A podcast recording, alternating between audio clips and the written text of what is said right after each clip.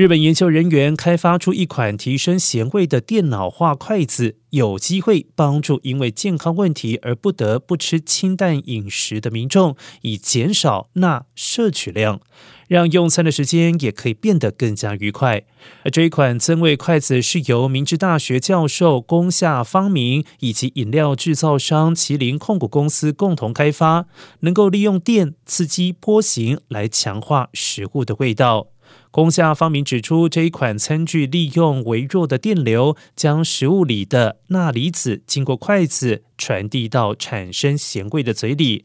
进而让食用者的舌头可以感受到强化的食物味道。工下方明跟麒麟公司研究员对遵循低钠饮食的人进行过临床实验，结果咸味提升了一点五倍。工夏方明及麒麟公司正在完善增味筷子的原型，希望最快在二零二三年实现商业化。